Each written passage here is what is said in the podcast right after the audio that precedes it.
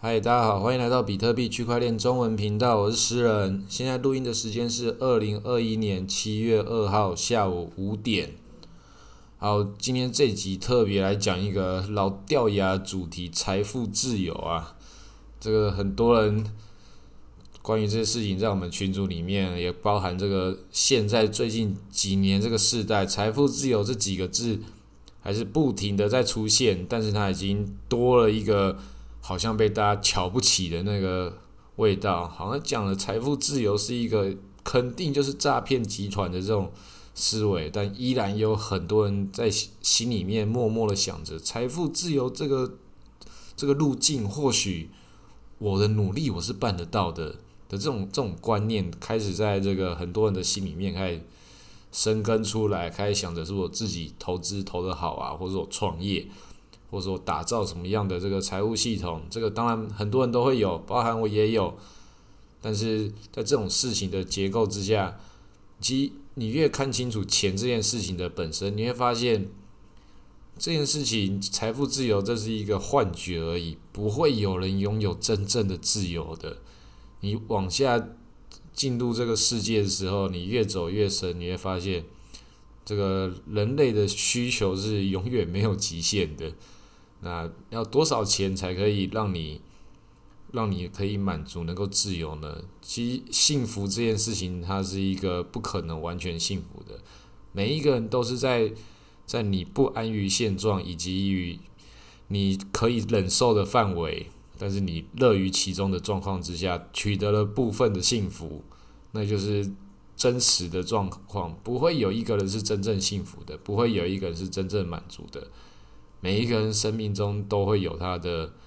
就是缺陷以及不完美，这是一件非常合理的事情。所以财富自由这件事情是永远不可能达得到的。即便你达到，你也不会变得说你特别的快乐，而是你烦恼的事情换了一个方向。你会发现，你所有的事情你都会有你永无止境的烦恼，永无止境的焦虑。只要你跟钱有关的事情。你钱太少，你会为钱太少而烦恼；但是你钱太多了，你会为这个钱的使用效率或是可能会失去而烦恼。像你现在觉得说，诶，我现在没有钱，但如果说我突然有一天变成二十亿了，然后又变成两亿了，那你说当然还是很好啊，至少我还有两亿啊。没有，那是因为你没有把你拥有曾经拥有二十亿这件事情，把它算在算在上面。如果你真的进入到那个拥有二十亿的状态，再剩下两亿元，你觉得还是很多？跟你现在比起来，所以永远都是拿自己的过去跟自己的未来在做相比而已。所以财富自自由这件事情，它会变成一个折磨你一生的一个可能。但是当你换个思考方向，变成你要追求的是那个心灵上的自由的话，财富自由只是一个帮助你。更进步的一个一个动力，一个幻觉，就像是那个棍子上的胡萝卜，要那个牵着那匹马，让马可以一直往前走。对，你自己就是那匹马，你自己就是那个萝卜，你自己就只能自己吃自己，自己把自己往前推进，一直一直去累积自己的这在财富自由之路，像一匹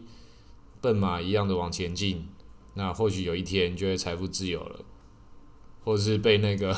被那个屠宰场给杀掉了。反正人类就是这么脆弱的生物嘛。资本主义的社会本来就是一个就是大吃小的一个社会，那所有他们展现的那个结构都是很完美的。你越了解这个资本主义，你会越了解，哇，这个资本主义真的是非常的厉害。它已经变成，它已经有自己的意识了，它可以找出各种方法，让所有的人，即便已经很有钱了。但是你只能继续坐下来，继续想办法赚钱，因为你已经在这个系统之中，已经不可能停下来了。他们只能够转换形态，像有些有钱人转换到一个形态的时候，开始投资艺术品；那有些人就会开始去做一些环保，或是弄博物馆，或是弄什么计划。他们都是要把他们自己的那个游戏换另外一个方向去玩，因为钱已经多到一种地步了嘛。他们边做这些事情之后，他们越边发现，哎，干我钱好像没有我想象中那么多。因为你要去投入，往下投入的时候，他就会有新的新的这种压力跟新的成本。但是也有可能还又变成一个新的事业，又帮助他赚钱。所以有钱人在玩的游戏，你说他们是不是为了要赚钱？当然是，但是也不一定完全是因为追求的东西到一个状态的时候，他会一直有新的改变。我在很多年前也是有一段时间，也是一直觉得说，哦，是不是我很有钱的时候，我就不用去做事情了？就是很多人的想法也是，我上班的目的就是为了不要上班。那如果我不要上班的话，就是我要很有钱之后就什么事都不做。其实这个事情也是不可能的啦，你不可能什么事情都不做的，只是做那个事情是什么事情而已，只是找到喜喜欢的事情做，或是还可以忍受的事情做的差别。所以那个真的有钱人到一个地步了之后，他们都会往其他方向，或是去做一各种无止境的那种游玩，找到他们自己人生中的那个。有趣的地方，把人生当做一场观光，那个也 也是也是一种玩法。那所以所有的事情，不管是对你来说，对任何人来说，这个人生的旅程，你看到的东西，就是你把它当做一场电影的话，就是只有从你的视角中可以看到的那种再痛苦的事情，他可能你就把它当做一场戏，或是在在爽的那种状态，再有钱，你也把它当做一场一场秀，搞不好你现在赚到这些钱。全部都只是这些人在表演给你看的，表演你是一个有钱人，去感受一下你是有钱的这个氛围。或许那个所有事情一夕之间，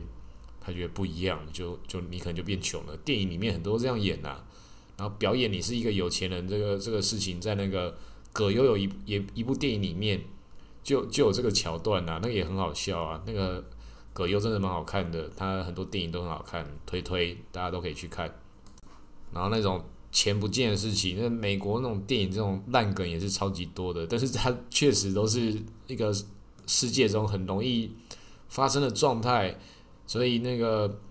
一次很多人一起发生的时候，那个就是叫做黑天鹅，那一大堆人一起那个中招，然后资产大幅缩水。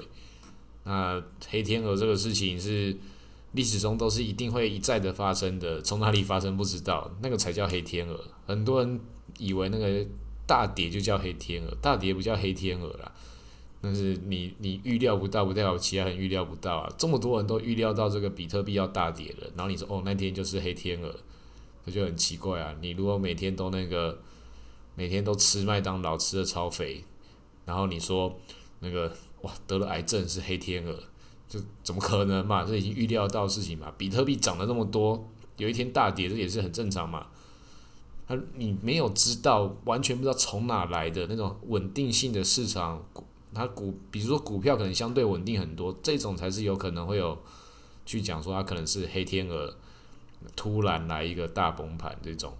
已经跌到以前大家以为的平稳，这种历史中有发生过，那未来会怎么样的发生？像前阵子那个 COVID nineteen 到现在都还继续弄，它也算是一种黑天鹅现象。确实没有人知道从这以来，啊，当然这股票又重新再涨上去，涨了那么多。我自己是觉得那个黑天鹅也有另外一种，就是干往上涨，这个可能也是叫黑天鹅啊。干那个拜登在一直印钞票，印成这个样子，也是一种黑天鹅啊。干，当然那是人造型的黑天鹅，它就是一直印。不过搞不好那个 COVID nineteen 也是人造的，都有可能啊。回到讲这个财富自由，反正就是财富自由这件事不可能的，没有人会让你财富自由的。你到一个状态之后，你有那个状态那个瓶颈，你会被牵入更大这个商务体系、这个经济结构里面。如果你可以帮助别人赚钱，你才有办法赚到钱。那你要赚钱到下一个等级的时候，正是因为你的体系，你在做的事情是在帮助别人赚钱，所以你才进入到那个等级之后，你以为你要离开，你要财富自由，要退休。人家会让你退休吗？整个世界就是一个大型的黑帮。你如果你要退休，你没有准备好，没有人会让你退出的。你能够退出的话，就是你是那个前面可以被替换掉的那些打手，或是你是奴隶。奴隶这种才是可以、可以、可以、可以那个自己决定自己什么时候退休的。如果你真的迁入到更大的体系之中的话，你要能够。置外于这个体系的话，那你很多的事情都要做的是很独立的，但那也是会有它的极限。所以，但我们这网络时代确实给很多人创造这种机会，那弄比特币啊，或什么推广码啊、诈骗集团啊，这种事情确实有可能。但是，这种路径都是很少的，它并没有那么容易的让你能够创造出来一个你可以财富自由的结构。你越做事情，觉得越花钱，这是一件很正常的事情。我自己也是开始这个收入提升了之后，也代表这个支出会会会提高。这个所有的有在做做自己事业的人，很可能很多有一样类似的感受，所以没有一个人在这个体系之中，他是一个自由的状态。每个人都是金钱的奴隶，像我现在就是比特币的奴隶，NFT 的奴隶。不过都讲成这个样子，应该很多人都还是那个可以继续往下努力啊！不要因为说啊，人生不可能财富自由了，那你就不玩了啊！这种事情就是人生的目的，你因为你现在没有这个自由，你觉得钱很少，所以你会觉得说你要那是你追逐的目标，但实际上人生有很多的目标要完成，那个经济跟这个金钱这个事情，那只是整个世界。的一种工具跟动力而已，它这种这种东西，它是它你看清楚它之后，你要知道回来你原来的生活，那才是真正的重点。因为钱这件事情，它最终只会变成工具，因为你已经知道你在财富自由这边是有你的极限的，你有很多事情是办不到的，你还是必须像那个大部分的平常人一样，做着平常人的事情，安分守己的想办法去多赚那么一点点钱。然后去改善你的生活，那实实际上讲到这样的话，就知道最终的目的是要改善生活。那改善生活，其实在金钱以外，也有很多的方法可以改善生活。先把不必要的东西丢掉，或是房间整理干净，这种事情都是可以最节省的方式，就改善生活的。然后还有其他东西不花钱的方式，比如说自己种种菜，哦，这也可以改善生活，因为你。种这些蔬菜啊、水果啊，你就可以得到一种这种自我疗愈的作用，而且你还可以省下来钱，不用去买买东西吃。这样的话，在熊市的时候就可以过得很愉快，就可以种一些那个豆芽菜啊或什么的。这种事情就是很多人在熊市的时候可以种的。像我朋友还有种香菇，然后种绿豆，还跟我分享说那个黄豆跟绿豆的豆芽菜差别在哪里。这种就是很很优秀的，他已经。成为了那个要专业的熊市熊市生存大师了，这种心情一定要有。你要享受自己是一件穷人这件事情的话，那你的心里就很富有。Netflix 里面就有一个专门教你如何快乐的那个节目，那个我忘了那个名字，不过你搜寻稍微找一下要找到。他后来出了好多系列，都是这种探索你自己心灵的，然后跟你讲所谓的快乐是什么。然后我有一个朋友实在是很很很屌，竟然跟我讲说那个就是赚钱这件事情，他现在想开了。最重要的是你心里的快乐。比如说现在我当下我心里面觉得很快乐，那我就已经超越了赵长鹏，超越了比塔利和那些有钱人了。因为他们现在很烦恼，我很快乐，我已经赢了。我干，我觉得这个真的很屌诶。这讲出来这句话很像那个反正我很闲里面那个钟家波会讲出来的那个话。我看到的时候真的是叹为观止，这种观念其实某种程度上它真的是正确的，但但是你不要因此找到一些快乐的秘诀，那就放弃了那个积极进取的这个动力，这也不太好。这个快乐快乐这件事情，如果你变你的超能力的话，你可能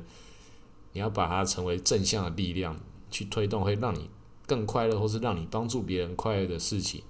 如果你那个。钱已经很多，没办法找到快乐的话，这也是很正常的。因为这种情绪的补偿，它是一个一连串的事情。你要有更多其他的目标。那有一种目标，那个你可以参考，像比尔盖茨还有那些外国人，他们已经有钱人已经到下一个级数的时候，他们在比赛是要把自己的钱看能够捐出去多少，然后如何有效率的捐，捐得多漂亮。那如果说你现在没办法像那种有钱人到那种地步，你只是在一个中间的范围，想要享受一下当有钱人，然后去捐赠一些那个不同的基金会啊，或者什么福利团体的话，这也有很多可可以让你选择，你可以找出适合你的理念的。那我自己最近最近本来也是想要捐钱，后来他竟然没有支持这个台湾地区付款，也也没有支持那个。比特币，它是那个海洋清洁清洁，Ocean Clean Up，对，Ocean Clean Up，它这个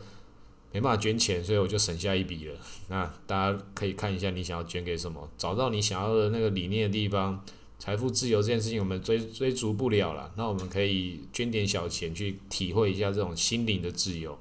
那你去体会这个心灵的自由，我可以跟各位介绍，这个真的是你捐的那一点点，心情会好很多，好像你真的帮助了这个世界，就是跟那个脸书暗赞一样。哇，你看到这个人好可怜哦，按赞按分享之后，觉得自己有帮助到他了。那捐钱也是，其实你捐钱绝对不会帮助到什么事情的，但是，但是你的心情会很愉快，还是要捐啦，还是多少点帮助啦。好，那今天先录到这里，谢谢大家。